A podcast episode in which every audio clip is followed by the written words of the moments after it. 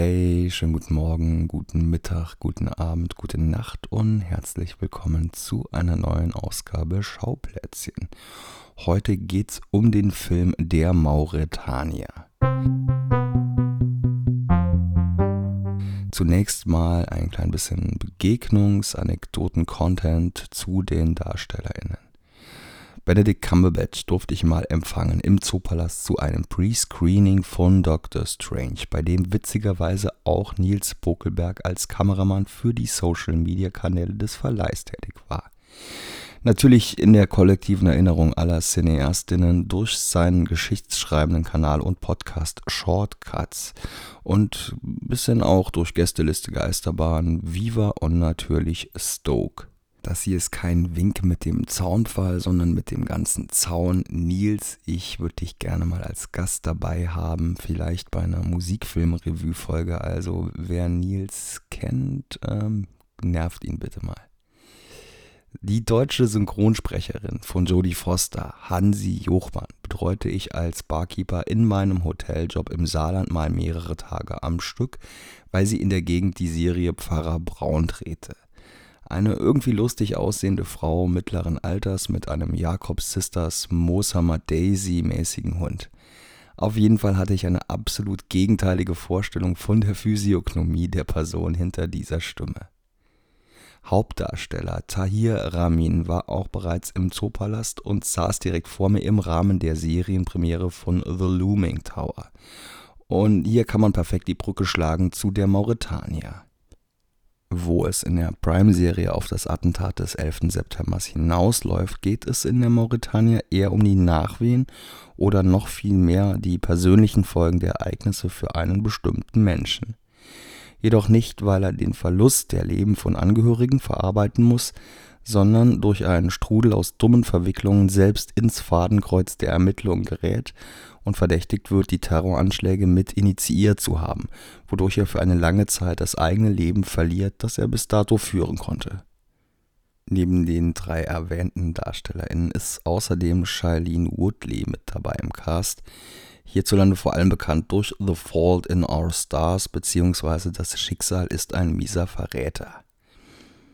Das Presseecho bei der abgespackten diesjährigen Berlinale war bei der Mauretanier dann wohl auch das lauteste, zumindest für meinen Geschmack.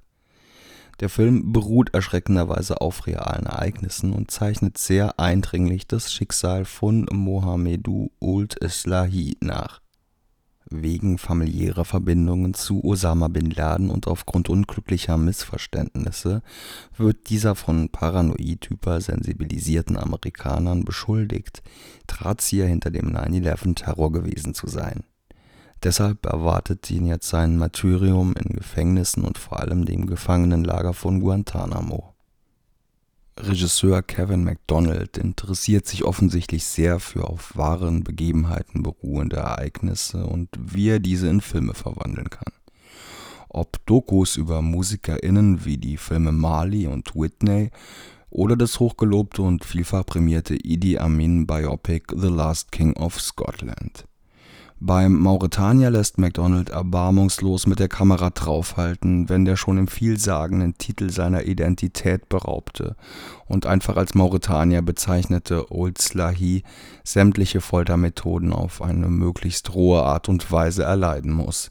Von diesen mitunter sehr unmittelbar und explizit bebilderten ist das Waterboarding wahrscheinlich sogar noch die harmloseste wie viele Menschen im Endeffekt ohne stichhaltige Beweise diese physischen und psychischen Gewaltexzesse über sich ergehen lassen mussten und dass diese unmenschlichen Herangehensweisen Methode hatten, wird hier sehr deutlich geschildert und es wird unmissverständlich gezeigt, wer die wahren Täter in diesem kranken System sind. Übrigens war das Buch von Old Slahi das erste, das in diesem Folterknast geschrieben wurde und es nach draußen schaffte zur Veröffentlichung.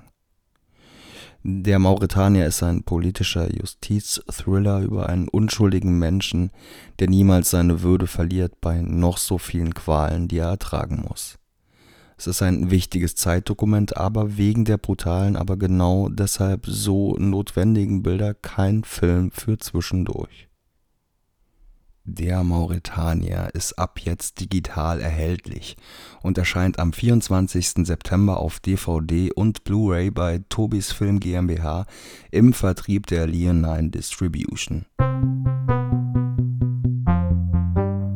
Vielen Dank fürs Hören dieser Folge. Ich freue mich wie immer sehr über euer Feedback zur Folge bei Schauplatz Podcast bei Instagram.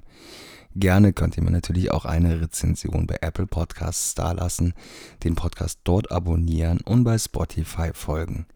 Ich wünsche euch noch einen schönen Tag, einen schönen Mittag, einen schönen guten Abend, eine schöne gute Nacht, eine gute Fahrt, einen guten Schlaf und ciao.